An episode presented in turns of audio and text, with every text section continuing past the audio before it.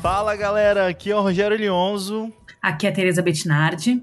Aqui é o Rafael Bessa. E aqui é o Guilherme Falcão. E esse aqui é o Cotidiano, o espaço dentro do diagrama para a gente falar sobre o nosso dia a dia como designers e trocar figurinhas sobre as nossas experiências na profissão. E nesse último episódio da temporada, a gente conversou sobre como a gente lida com dinheiro dentro do design. E para essa conversa, a gente contou com uma convidada que é especialista no assunto, a Michelle Alves da Ubuntu, que presta consultoria financeira para dezenas de designers do Brasil. Então foi uma conversa que eu tenho certeza que vai ajudar muitos designers a começar a pensar diferente sobre grana. E antes de começar o episódio, só lembrando todo mundo de seguir a gente lá pelo Spotify. Também não esquece de acionar o sininho para ficar sabendo dos episódios novos. E também tem uma novidade por lá, você pode dar agora uma nota pra gente. Então não esquece de deixar cinco estrelinhas pro projeto para ajudar a divulgar o diagrama para mais mais pessoas, beleza? Mas então, bora lá pro episódio? Vamos nessa.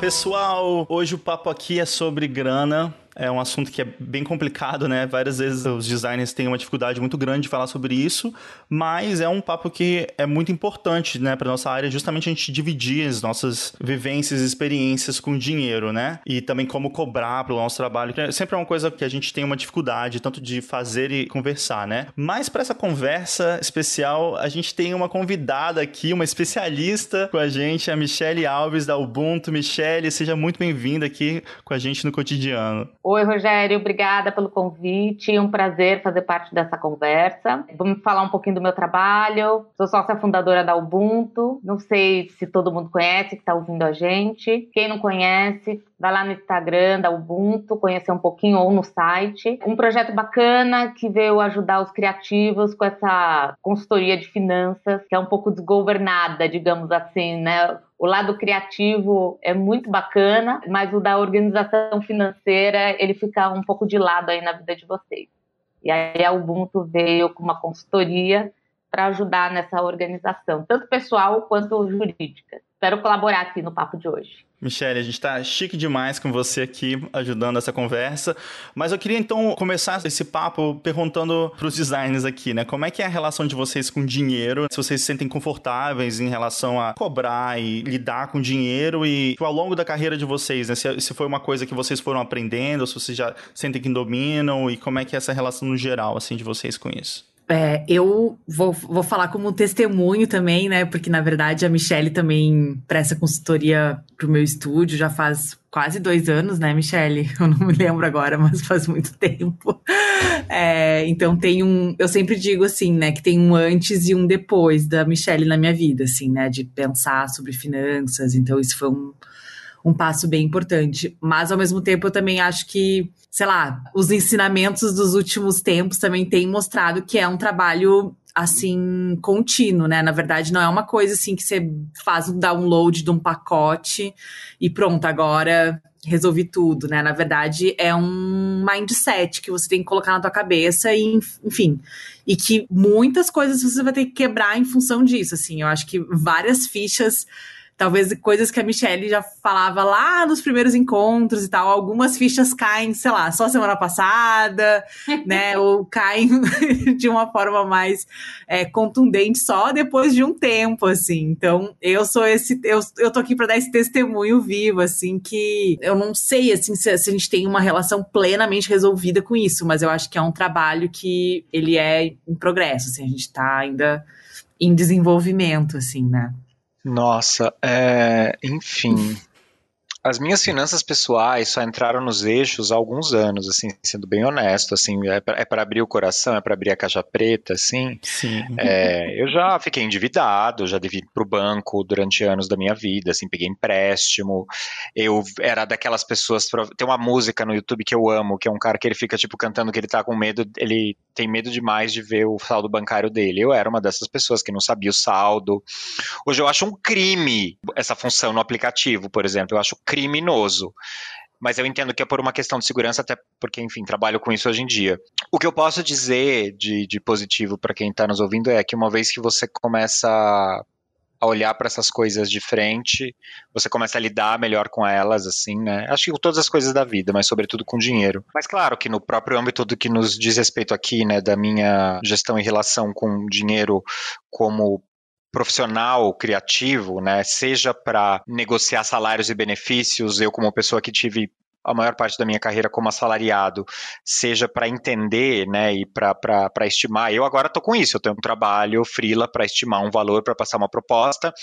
E ontem mesmo, conversando com um amigo que está envolvido no processo, eu falei, a gente fica em cima dessa linha, né, assim, entre o constrangimento, né, de pedir o valor que a gente acha, acha que é justo, o teatro, né, do colocar o valor a mais sabendo que vai haver uma negociação. Então, assim, acho que fica uma pergunta que é por que, que a gente não consegue, né, falar sobre isso às claras? Num dos cursos que eu dou, eu sempre começo falando sobre um fenômeno que, que eu enxergo, que é a comoditização do design, né, que assim, diferentemente da época que eu e a Tereza, o Leonzo nos formamos, né, acho que existia ali toda uma coisa, precisamos educar os clientes, as pessoas têm que saber que o design é importante. Eu acho que, eu sinto que hoje em dia, sabe-se que o design é importante, né? Tipo, qualquer hamburgueria tem uma marca, sei lá, né? Hamburgueria de, de iFood tem uma marca ali. Talvez tenha sido comprada no Marcas 1,99, mas tem uma marca. Mas eu falo comoditizado porque é isso, né? A importância é grande, mas o valor, especialmente financeiro e monetário, que isso deveria né, custar, não é respeitado. No meu caso, eu estou há muitos anos trabalhando como empregado em empresas de design e publicidade. Acho que é mais entender o seu valor, né, o seu valor pessoal como profissional, o seu valor dentro da empresa também, e navegando um pouco né, desse mundo mais das empresas, de cargos e coisas assim, mas ao mesmo tempo também, né, várias vezes faço trabalhos por fora como freelancer. E para mim, assim, é, como eu não, não é uma coisa assim que eu faço, assim, pego alguns projetos por ano, mas não é uma coisa que eu tô dependendo tanto, assim, quanto o meu trabalho principal, é uma relação meio estranha, assim, né? Porque eu tenho ali mais ou menos os meus valores, tenho bem planejado, assim, mais ou menos o processo como eu trabalho, mas muitas vezes fica também aquela conversa, assim, de como é que eu faria, talvez, se, se isso fosse realmente o, sabe, a maior parte da grana que entra para mim. Então, para mim, assim, eu tenho uma dificuldade bem grande, acho que isso é uma coisa meio comum, assim, e até conversando com a Michelle antes, né, na live que a gente fez no, no Instagram também, acho que acho uma coisa que a gente tem muitas coisas assim para aprender só de conversar mesmo, de trocar essa figurinha, né? Mas eu sinto que para mim assim, eu tenho uma dificuldade muito grande assim de o Falcão falou agora uma questão também de constrangimento, né? É, por que, que, é tão difícil, né, a gente falar disso, né? Por que, que é, a gente se sente às vezes nessa coisa meio de, né, por favor, gostaria só de cobrar esse trabalho que eu fiz para você durante quatro meses, sabe? Assim, é, parece uma coisa absurda, né? A gente é, muitas vezes não tem isso em relação ao nosso trabalho, tá lá, né, se dedicando, sendo profissional e tudo, e daí na hora de conversar de grana mesmo, às vezes, né, não se sente tão confortável quanto a gente se sente realmente fazendo trabalhos. Queria até perguntar para Michelle, assim, como é que ela, até trabalhando com tantos profissionais criativos, né, quais são essas áreas, assim, que as pessoas normalmente têm mais dificuldade? O que, que você sente que é uma coisa recorrente que você vê bastante com vários profissionais da área, assim, em relação a dinheiro? É, os três aqui deram vários gatilhos, né, nas falas de vocês, que se cruzam o tempo todo. Mas o, o mais importante, gente, é saber que tem um pré né? O pré-ser profissional. Tem um histórico aí cultural e familiar de vocês de como lidar com dinheiro em casa, no ambiente familiar de vocês. Primeira coisa. Sempre trato isso também, né? Em algumas pessoas eu tenho que ser mais empática, porque eu vejo que isso está pegando mais desde esse momento, não é só no profissional, para depois entrar no profissional.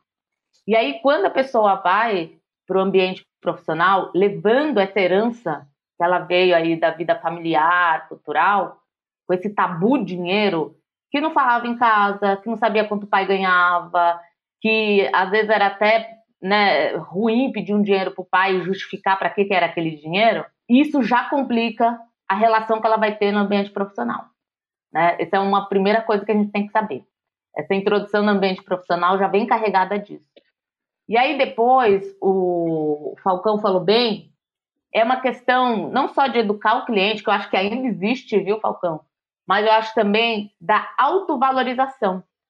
Eu falo né, que a, a Ubuntu tem uma questão de autoestima profissional com os clientes, né? A gente dá uma pílula de autoestima profissional, que as pessoas têm que saber a valorização do trabalho delas, né? A Tereza, quando ela falou assim, é um mindset, a gente tem anos aí de trabalho, eu essa semana eu brinquei com ela, vivi para ver isso na Tereza, né? Finalmente ela chegou lá. Porque, de fato, tem gente que vira a chavinha em, sei lá, dois meses de trabalho com o. E tem gente que demora mais tempo, porque tem essa relação mais difícil, porque cobrar o outro é pesado, né? Cobrar de qualquer coisa, já que o outro tem responsabilidade sobre isso. Já é uma responsabilidade da pessoa te pagar. Ela te contratou e você ainda tem que ficar lembrando ela que ela tem que te pagar e que custa X, né? Foi combinado. Opa, peraí. Uhum. E aí você tem que lembrar ela que aquele seu trabalho é importante, está agregando na marca dela, né, na empresa dela, e que e aquilo, né, cara, é justo, como disse o Falcão. Eu sempre falo que quando a gente ensina a precificação por uma planilha que a Ubuntu tem, que não é da Ubuntu, né, ela é uma história aí de designers, gente, aquilo é um preço justo. E quando o criativo conhece a planilha, ele consegue mudar o tal mindset que a, a Tereza falou, porque ele entende que a precificação não é um achismo, não é só olhar quanto um cobra o outro cobra. É porque na precificação não tem só hora de trabalho, tem a estrutura, né, a assinatura do Adobe, tem um monte de coisa que faz a sua estrutura acontecer e fornecer o trabalho. Então é difícil para o criativo entender que tem uma valorização primeiro interna do trabalho dele, para depois ele externar isso para o cliente. A partir do momento que ele entende o valor do trabalho dele, é super viável. A Tereza tá, tá aqui para falar que ela viveu isso há poucos dias. Que é, ó, você quer pagar é tanto, não quer, desculpa, não é meu cliente, pode fazer com outra pessoa, e essa pessoa com certeza vai aceitar o valor que você quer. Mas, de fato, para ter o meu trabalho, a minha qualidade, você tem que pagar isso. E aí sim, a gente está educando o cliente com a valorização do seu trabalho né? Não sei se eu falei muita coisa aqui, Leonzo, e, e a sua pergunta ficou cheia de muitas respostas, mas é, eu acho que a, a, dificuldade da precificação ela é um histórico, tá? Ela não é um direto ao ponto, ela é um histórico que vem desde você lá na sua história familiar, cultural, relação com o dinheiro, até você entrar no ambiente profissional e aí se ver dono da sua lojinha, né, da sua vida como autônomo tendo que se, se dar um preço. Você não é um preço, você não é um custo. Você tem uma valorização, é diferente. Quando você é contratado, tem uma vaga ali e já ditando quanto ela vai te pagar. E aí você tem a opção de aceitar aquilo ou não. É diferente, né? Ó, a oferta tá aqui. Se você quiser, você vem se candidata. Se você não quiser, nem passa por aqui. Isso é um outro ponto, né? Uma outra questão. E como disse o Leonzo, ele sempre esteve nesse lugar de contratado, e aí ele teve a opção, então, de ter algumas oportunidades dele aceitar ou não, falar que é melhor, aqui não é. Né? Ele teve esse filtro, mas já se valorizando, já valorizando o trabalho dele. É interessante isso que você fala da, da, de se valorizar. Eu nunca vou esquecer uma das primeiras coisas que eu aprendi é, na própria faculdade, na verdade, com quem era na época o coordenador do curso. E a gente estava tendo uma conversa sobre trabalho, e ele virou e falou que a gente recebe o quanto a gente acha que a gente vale, assim. É, e que ressoa muito nisso que você estava falando agora, é, Michele. E aí, e você começou a, a sua fala falando de gatilhos que vieram a partir de coisas que a gente disse, e eu fiquei muito pensando, acho que tem esse gatilho primordial, tá diretamente relacionado à questão do quanto cobrar, né, sendo designer, sendo criativo, que é e se não me chamarem de novo, e se não vierem mais trabalhos, e se eu não me estabelecer, eu acho que isso é um dos componentes também que faz com que a gente acabe especialmente quem está começando, né, quem está tentando se estabelecer, se alçou numa, num outro momento de carreira, o que for, né, conquistou Sim. um cliente novo que sempre quis, né, entrou num contexto que sempre quis trabalhar, você acaba indo para esse topa tudo por qualquer dinheiro, né? É, Falcão, isso é perigoso, perigoso topar tudo por qualquer dinheiro, né? Porque aí você cai num lugar que para sair depois é mais difícil. Porque as pessoas acabam interpretando que aquele é seu número, aquele é seu valor. E aí, a hora que você quer dar um upgrade, as pessoas vão falar assim, ué, mas o que, que aconteceu? Que eu pagava mil e agora você quer dois mil pelo mesmo trabalho, pela mesma, pelo mesmo briefing, né? As pessoas acabam não entendendo o porquê é, da mudança, né? Eu entendo o receio, ah, vou perder o trabalho, ah, vai deixar de fazer comigo. Mas, peraí, o que, que você está ofertando? Quantos anos de experiência você tem? Que, que você investiu na sua carreira para chegar lá? Né? Tem todo uma, um contexto que você tem que analisar, além de pensar caro ou barato. Se você está começando, claro que você não vai cobrar a mesma coisa que o Frionzo, o Falcão e a Tereza, que já tem alguns anos na sua frente, mais portfólio, né? É diferente. Mas se você já tem mais portfólio, poxa, deixa o mais barato para outra pessoa que está precisando de oportunidade, quer formar portfólio, que eu falo, né? Quer ter o que mostrar. O que eu acho que está acontecendo muito, Falcão, hoje, ainda mais com a pandemia, né? A pandemia fez isso com o mercado. É gente muito boa cobrando menos. E aí, o que já não era muito bom para o criativo ter uma precificação bacana, está ficando mais difícil. E existe um, um primeiro passo, assim, para você começar a entender como precificar o seu trabalho? Isso é uma coisa mais de calcular seus gastos, é uma coisa de você olhar o, o, resto do mercado, conversar com outras pessoas? O que, que você acha que é talvez o, o principal pontapé assim, para alguém que está começando a entender como cobrar um cliente e não ter uma base assim para isso? Olha, uma das missões da Ubuntu é colocar criativo em contato com criativo. Eu acho que a comunicação entre os criativos tem que ser melhor. E falar sobre dinheiro, em falar sobre precificação. Então, a formação de preço, ela vem, claro, dos seus números, de você saber quanto vale a sua estrutura, quanto você gasta para ter aí a, a, a, sua vida profissional, seu computador, internet, tudo que você usa para trabalhar, mas vem também de você saber o que está acontecendo no mercado. Não adianta eu achar que o Falcão cobra duas vezes o que eu cobro. Eu nunca falei com ele, eu não sei se isso é verdade ou é mentira. O que eu acho que as pessoas têm que se falar mais, Leonzo, de, de pegar mesmo, mandar um recadinho ali no Instagram, um e-mail. Eu sei que você, por exemplo, está atendendo o mesmo cliente que está tá orçando comigo. Um outro job, outro projeto. Poxa, por que, que eu não te chamo ali por uma conversa no direct? Olha, Leandro, como é que é esse cliente e tal? Estou pensando em cobrar na faixa de tanto a tanto, você acha bacana? Aí você me dá um toque e a gente fica ali numa média, né? A gente acaba fazendo uma régua de precificação. Agora, se eu não falo com ninguém, só vou no meu achismo e nos meus números, isso com certeza pode dar ruim. A base é você saber com certeza quanto você gasta, quanto é a sua estrutura que você precisa manter, mais a comunicação com outros criativos. Eu ia falar um negócio que eu acho isso, enfim, essencial. No entanto, eu também tenho algumas experiências ruins nessas conversas. Ruins não, mas eu vou, vou, vou ser a intriga agora dessa conversa agora. é, porque eu não acho que isso. Eu acho assim, no mundo isso é importante. Eu muito, eu acredito muito nisso. Eu acho que na verdade, enfim, é, também falei em, em todos os fóruns que era possível. Eu falei isso não só na questão de dinheiro, mas também em questão de prática, de ética, de enfim, se a gente se conversasse melhor, a gente seria uma classe, independente de uma associação ou não, que isso não é necessário. Na verdade, eu acho que grupo de pessoas que trabalham nesse mercado e não com essa missão impossível de educar o cliente, educar o mercado, mas conseguir, enfim, estabelecer o, qual é o mínimo necessário para a gente desempenhar aquela função ou fazer aquele trabalho e tal. Mas eu também, na minha, às vezes até um pouco nessa minha ingenuidade de tipo, não, vamos lá falar, vamos lá perguntar, vamos, né?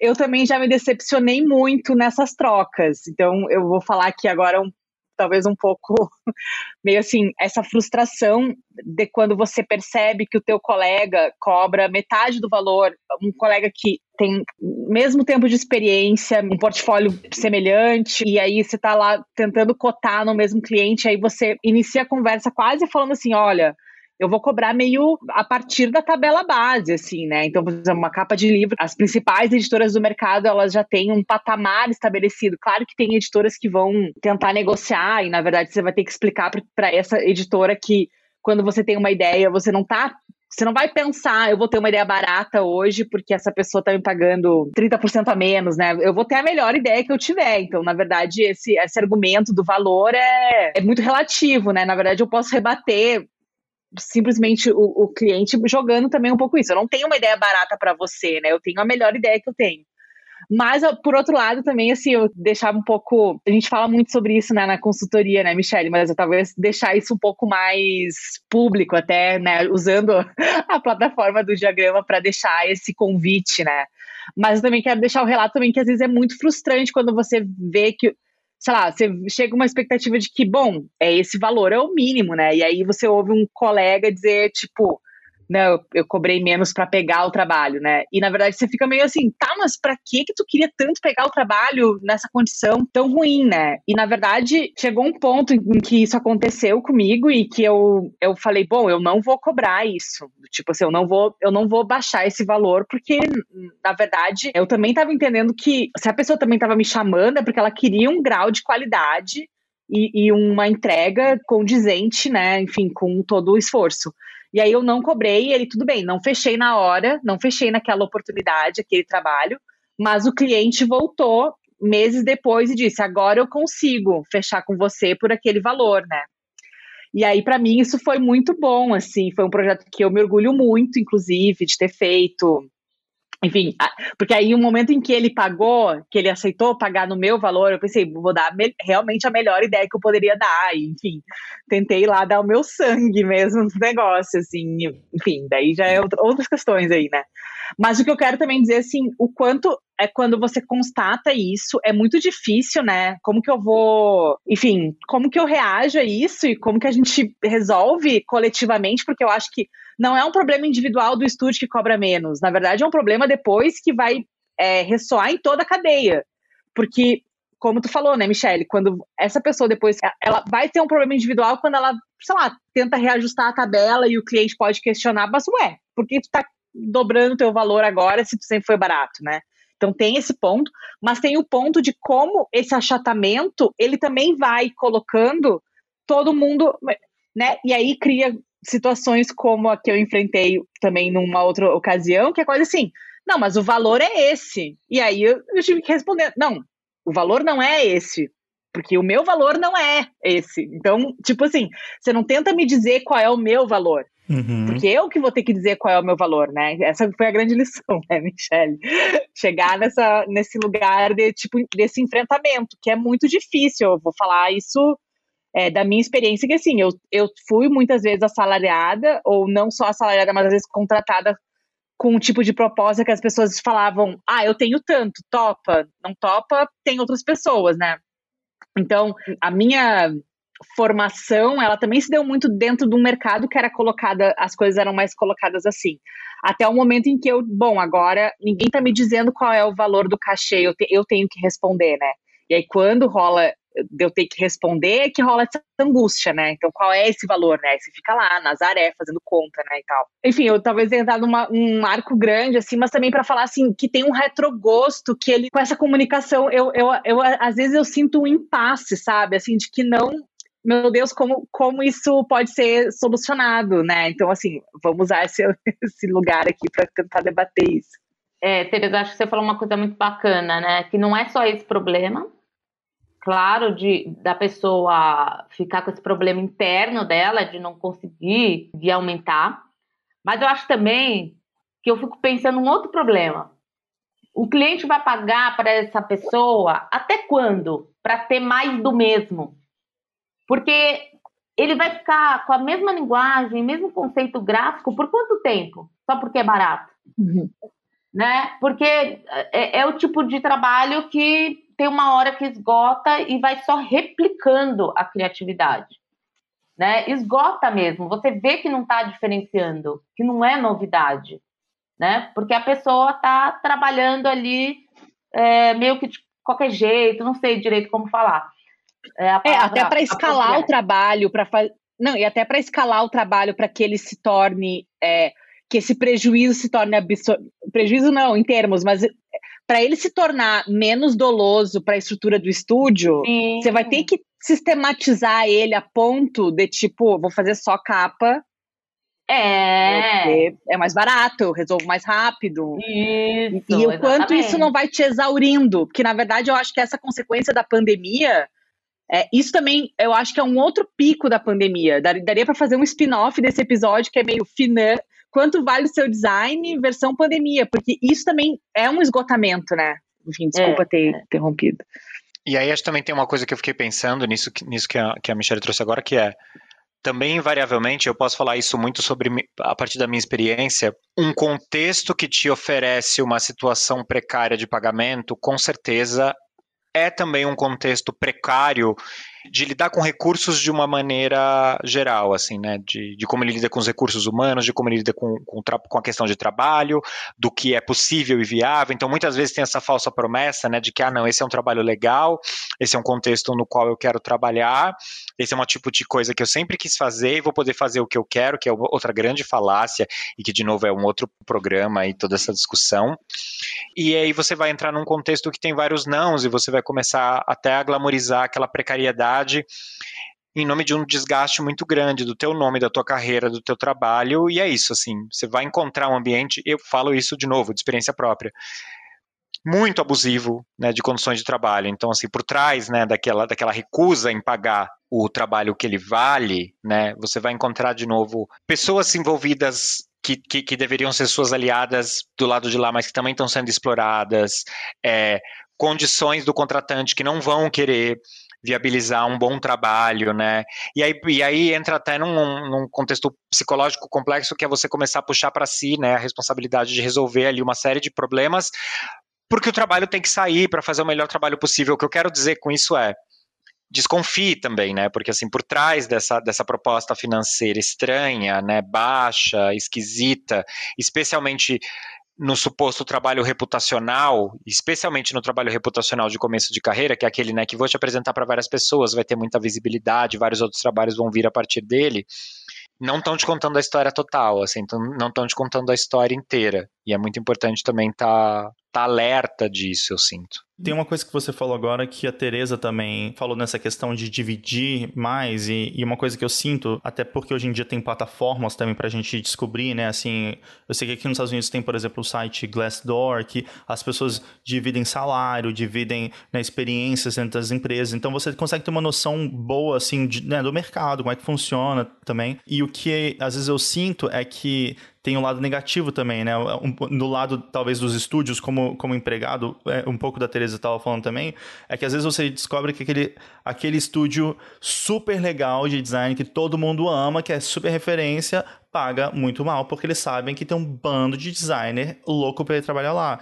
E daí você fica nessa relação, assim, né? De tipo, pô, adoraria trabalhar com eles. Só que acaba sendo inviável, né? Você muitas vezes fala assim, cara, não iria reduzir meu salário tanto para trabalhar num estúdio legal, assim. Tipo, que, quando que vale a pena, né? E às vezes tem até o, um pouco é, o outro lado também. Eu já vi vários trabalhos que, assim, pô, esse lugar aqui paga super bem. Só que às vezes eu sinto que é um. acaba criando um, uma ilha, assim, para você, né? Que se você chega então e começa a ganhar aquele salário X é, trabalhando com uma coisa que de repente não é tão legal, mas que, que paga melhor, depois para você passar para uma outra empresa e fazer um trabalho mais legal, você muitas vezes vai ter que diminuir seu salário, sabe? Cria, tipo, umas situações de trabalho que, que são muito complicadas em relação a essa questão do salário, porque você se sente meio Tá, então cria essa regra. A galera que trabalha com mais cultura paga menos. A galera, tipo, as empresas grandes que de repente tem uma, um, trabalho.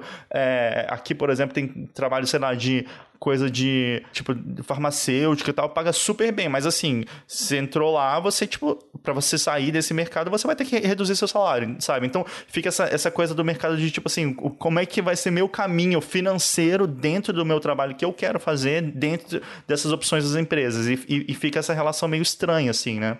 Isso é um problema maior, né, Leandro? Isso é um problema social, na verdade. Se a gente vai entre as carreiras, isso já existe, né? Assim, não é que determinadas carreiras é, o, não é o tipo de design necessariamente que é um, um, tipo de design que tem mais dinheiro, é a área em que você está colocado, né, assim, né, se é uma farmacêutica, se é uma empresa de finanças, se é uma grande indústria, obviamente vai ter mais dinheiro do que, por exemplo, um ambiente que é cultural, né, ou vai ter, é, até por, por serem, em muitos casos, áreas que estão estruturadas, mas tempo que você vai estar como criativo, mas na verdade dentro de um outro negócio, né, você vai passar desde questões que são, sei lá, sindicatos, leis trabalhistas, né, é, discussões do mundo do trabalho que evoluíram muito mais e que você, como criativo, simplesmente, opa, nadou a reboque ali e foi beneficiado pelo contexto que você está entrando.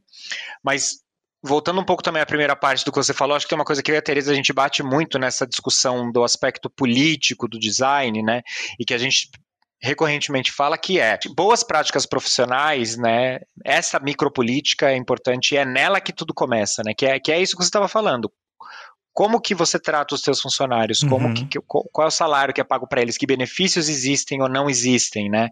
É, como que é a tua conduta com relação à hora extra? Se não há possibilidade de pagar hora extra, se há compensação de dias e por aí vai, né? Porque também tem esse outro lado da saúde financeira do negócio que é, este negócio é viável, ele é viável só através da exploração das pessoas, né, das pessoas que trabalham ali. É, e como que isso está atrelado diretamente a todas essas outras questões que a gente estava trazendo, né? Que trabalhos você faz, onde você quer se posicionar no mercado, como você quer ser conhecido, né?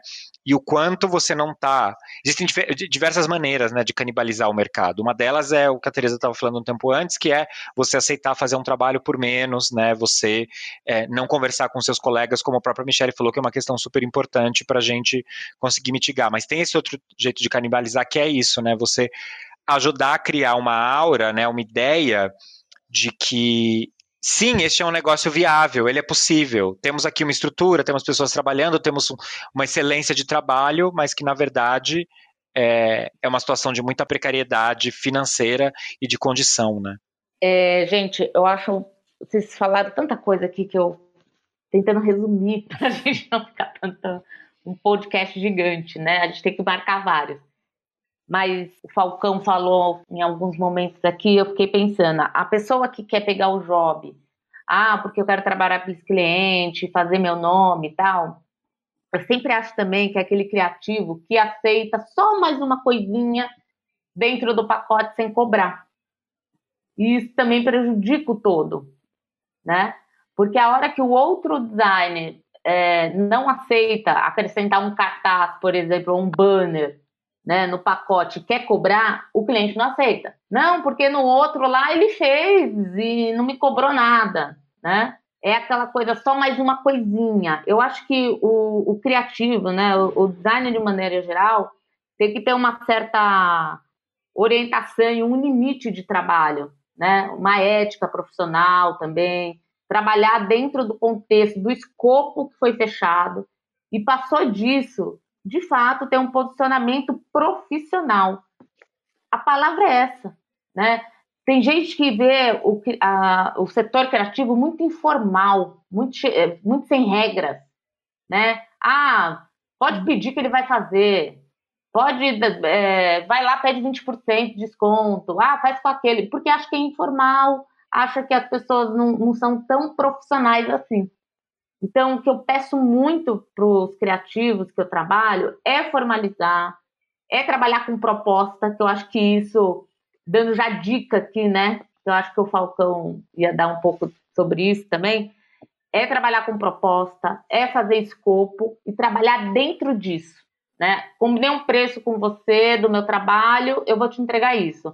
Passou disso, não aceite né? A pessoa veio depois com outros pedidos, acrescente valor, fala que vai ter uma revisão da proposta e tal. Acontece muito quando é livro, né? Tá na quinta emenda, tem gente que muda o texto inteiro, não é emenda, gente.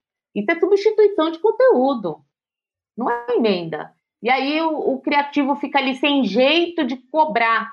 Como assim sem jeito de cobrar?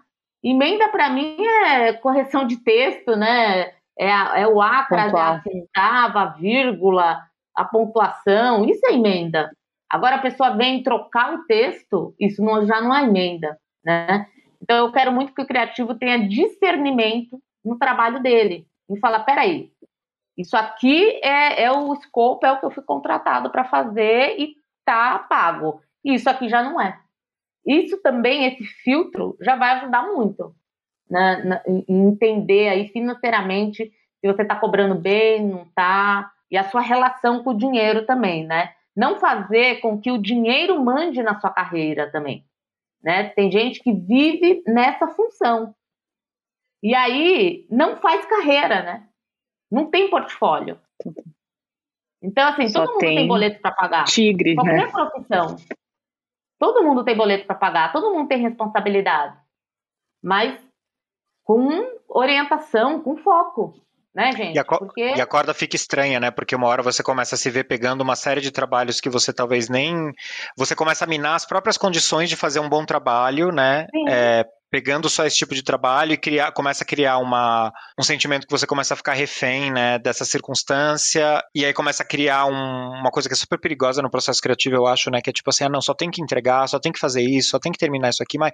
E aí você entra num quase num ciclo vicioso obsessivo, assim, de ah, mais um, mais um, é, mais um, mais se, um. Se todos os teus trabalhos forem isso, realmente fica muito pesado, né? Na verdade.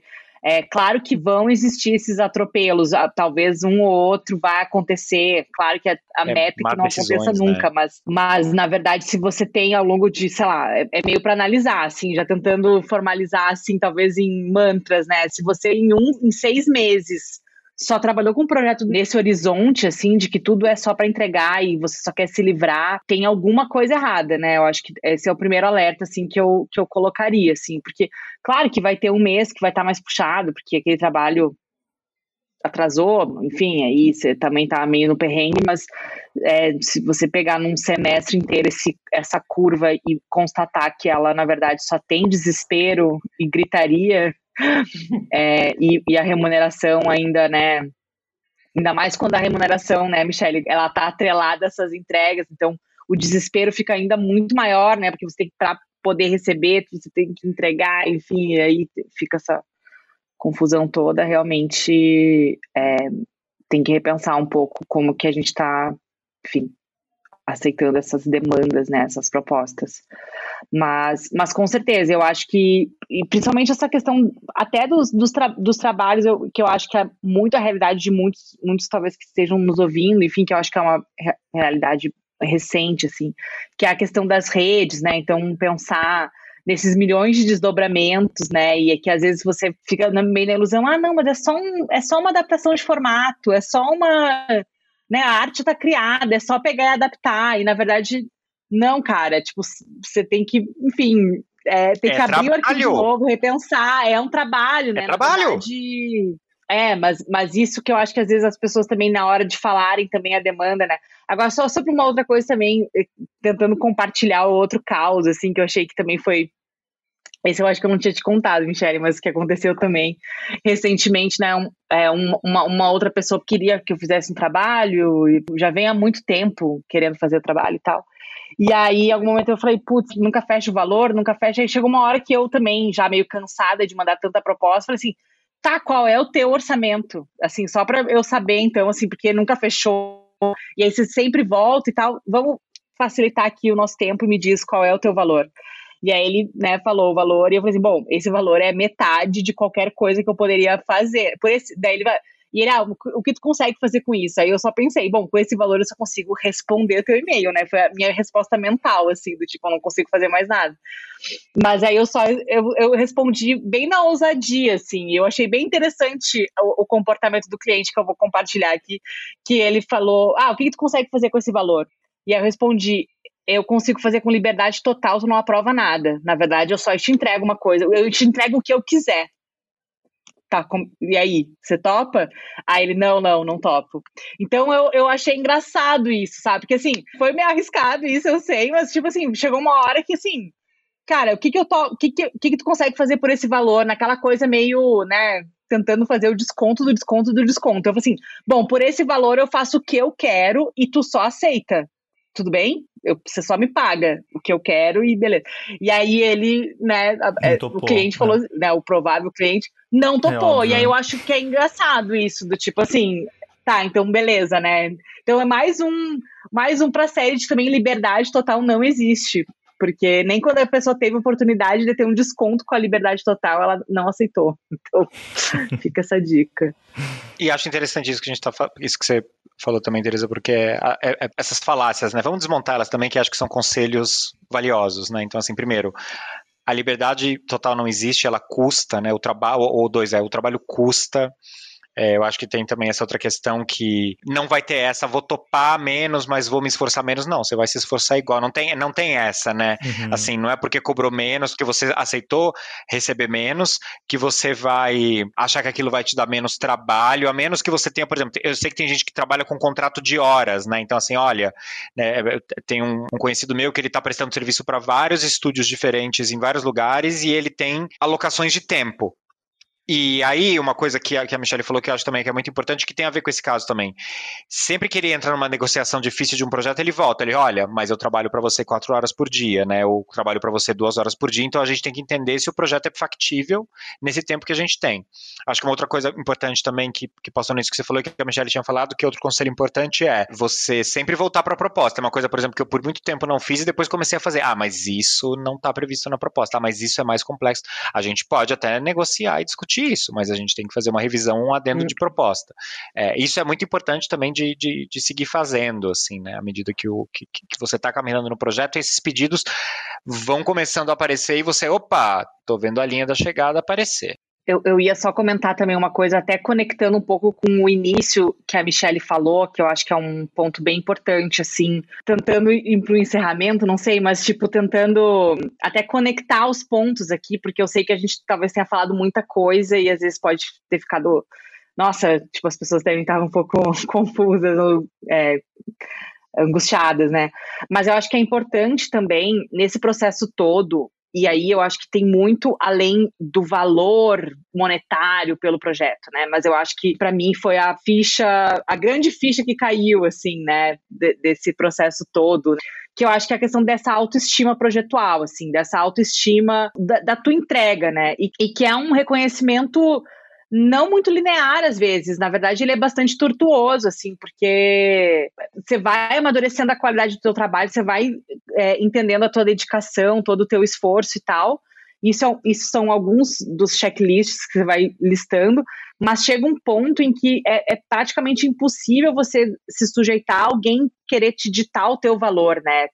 Você começa a achar isso muito agressivo, né? Porque na verdade é quase como se, nossa, estão sempre diminuindo, né? Estão sempre tentando colocar para baixo e agora não vai ter mais isso. Então eu acho que é importante. Eu sei que pode parecer meio hippie demais, talvez meio autoajuda assim, mas eu acho que tem um ponto de fortalecimento assim, que é o que torna possível respostas como essas que eu tentei demonstrar aqui, elas virem com uma talvez com uma verdade ou com um lastro assim de que na verdade você não vai ficar com dúvida depois ou com algum arrependimento se aquela oportunidade, enfim, acabou não passando por ti, porque não fechou o valor e tal. De fortalecer o valor da tua entrega, né? O impacto da tua entrega e, e tentar é, reconhecer por isso que eu também acho que é importante, assim, quando a gente faz um trabalho e que tu sente também que o cliente, as partes envolvidas ficaram todo mundo satisfeitos, tentar colocar isso, assim, depois no final, fazer quase uma descompressão, assim, de tentar entender, assim, nossa, o que, que foi tão legal naquele cliente, naquele projeto,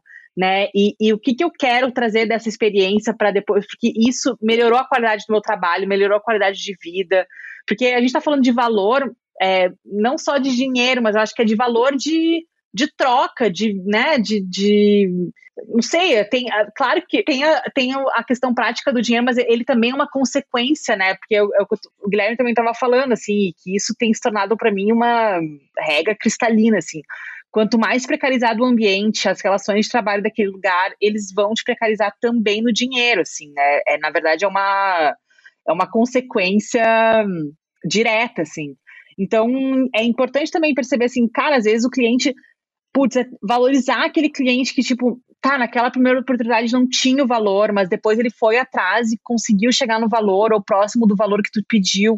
Então tu já sente um valor de tipo, cara, ele se esforçou para para conseguir chegar, porque ele entende o valor do teu trabalho. Então vamos tentar valorizar isso, diferente de outras pessoas que simplesmente elas acham que porque elas trabalham numa área super conceituada ou que elas já tiveram muito sucesso no passado e que isso dá quase um salvo conduto para elas fazerem o que elas quiserem, inclusive, explorar as pessoas, né?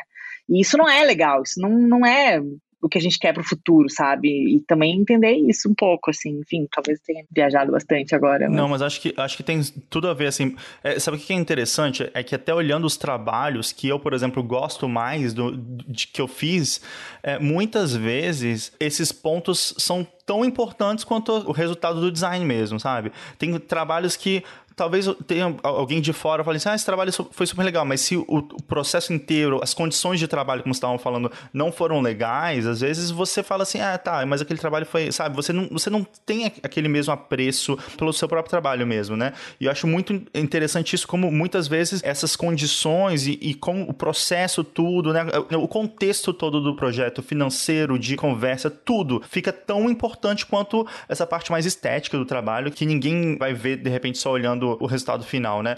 E é uma coisa que o Falcão tava falando agora, também dessas regrinhas, assim, tem uma coisa que eu, eu lembrei muito, assim, que para mim é, é, muito forte, é que muitas vezes os designers querem trabalhar com as empresas grandes, né, e querem ter uma coisa assim, ah, fiz tal coisa para tal empresa, para outra, tal, tipo, empresas cool, que tem uma, uma coisa legal, mas, cara, assim, depois de trabalhar com algumas, você vai perceber que às vezes é legal, às vezes não é legal, às vezes é só mais um job de uma empresa gigante, entendeu? E, e muitas vezes não pagam mais, às vezes pagam menos, porque tem essa coisa de ser uma empresa que todos os designers querem trabalhar, ou ter um portfólio e querem pagar menos. Então, tipo assim, muitas vezes essa coisa é meio uma fabricação que a gente inventa, né? Que vou, se eu fizer algum trabalho para aquela coisa que todo mundo acha que é super legal, às vezes não é, sabe? Tipo, o processo mesmo não é, por causa de vários motivos, inclusive financeiros. Eu acho que é legal isso que você falou, dessa questão de tentar pensar o que, que funcionou nos trabalhos que deram certo e justamente tentar buscar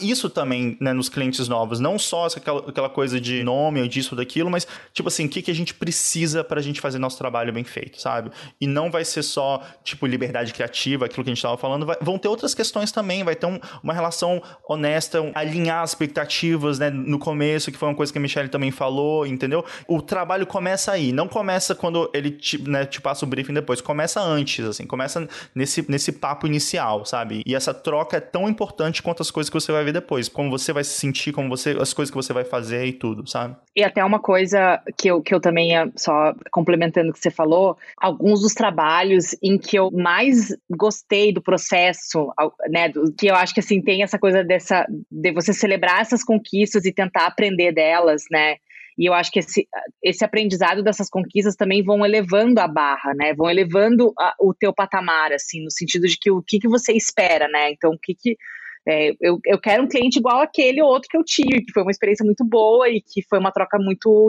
muito rica e tal. E tem uma coisa também importante que eu acho que eu acho que tem muito a ver com o, Brasil, talvez a cultura de trabalho do Brasil, assim, não sei, é, de como a gente não negocia essas condições previamente, assim, como a gente ainda tem um pouco de ah, não, vamos aí fazer, né? Tem essa coisa dessa informalidade e como é, a Michelle falou assim, de estabelecer esses protocolos, né? De formalizar a proposta, de formalizar o escopo, de negociar sobre ele, qualquer outra inclusão, você vai lá e, e também é, comunica isso formalmente, tal, como ter esses protocolos de conduta te ajudam, porque depois que tu resolveu toda essa burocracia, aí beleza, aí tem um espaço para criar, tem um espaço dessa liberdade, sabe? Então, é isso que eu acho que é importante também enfatizar, assim, de como que a gente pode manter essa postura profissional e estabelecer esses padrões. E, e eu acho que, sobretudo, quando você falou isso, eu acho que tem um ponto que, para mim, também isso, é, se eu pudesse nomear esse sentimento, é quase assim, é, experiências também dentro da nossa jornada pessoal que estabeleceram novos padrões, assim, estabeleceram novas relações que tu quer estabelecer daqui para frente, assim, do tipo, pode ser que alguma experiência passada, né, não foi tão legal, fez parte da tua história, beleza, mas isso não precisa ser uma sentença de morte, sabe? Do tipo, eu vou estar tá condenada a isso uhum. para sempre. Na verdade, você vai meio melhorando, né, e tal. Uau, quanta coisa. Vocês falaram muita coisa bacana, mas o mais importante aí das últimas falas não é só definir que job você quer pegar, mas o perfil do cliente que você quer ter. Né? Falar que você quer fazer uma grande marca ou uma campanha publicitária. Ah, tem gente que sonha em trabalhar para Facebook, para Instagram, para TikTok, né? Essas coisas grandes e digitais. Mas será que é o perfil de cliente que você quer?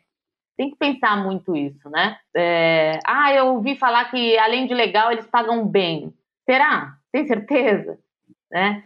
E que relevância vai ter isso o processo vai ter isso na sua carreira, né, no seu portfólio. Rô, quero falar que sempre me perguntam, né, uh, quando tem oportunidade de conversa, é que é possível, sim, financeiramente viver de criatividade. Isso é fato. Não é impossível. Tem gente que fala, ah, não, é só com muito tempo de carreira. Não. Todo mundo, mesmo quem hoje você acha que é top, é famoso, ganha bem, passou perrengue, não sabia precificar, teve problemas financeiros, né? Igual o Guilherme falou no começo é, da nossa conversa. É, até hoje tem gente aí com problema financeiro, mas não vai postar, não vai publicar no Instagram, né? Ainda mais com a pandemia, quem não teve problema financeiro. O meu conselho é lidar com as suas finanças é necessário. Se você não lidar agora por vontade própria, você vai lidar na dor né? Que é quando faltar o dinheiro, quando faltar coisas primordiais no seu dia a dia, né? Que é alimentação, saúde, moradia, coisas básicas que a gente precisa, né? Então, olhar suas finanças e lidar com seus números reais, não ideais, olha a diferença. Números reais é necessário, gente. E não é para olhar só o saldo. Os números também têm processo igual a criatividade de vocês. Então, o saldo é o resultado do processo. Você tem que olhar quanto você tem hoje, quanto que você vai gastar, que você sabe que você tem sim suas responsabilidades fixas, que vão vir todo mês e você vai ter que arcar com elas.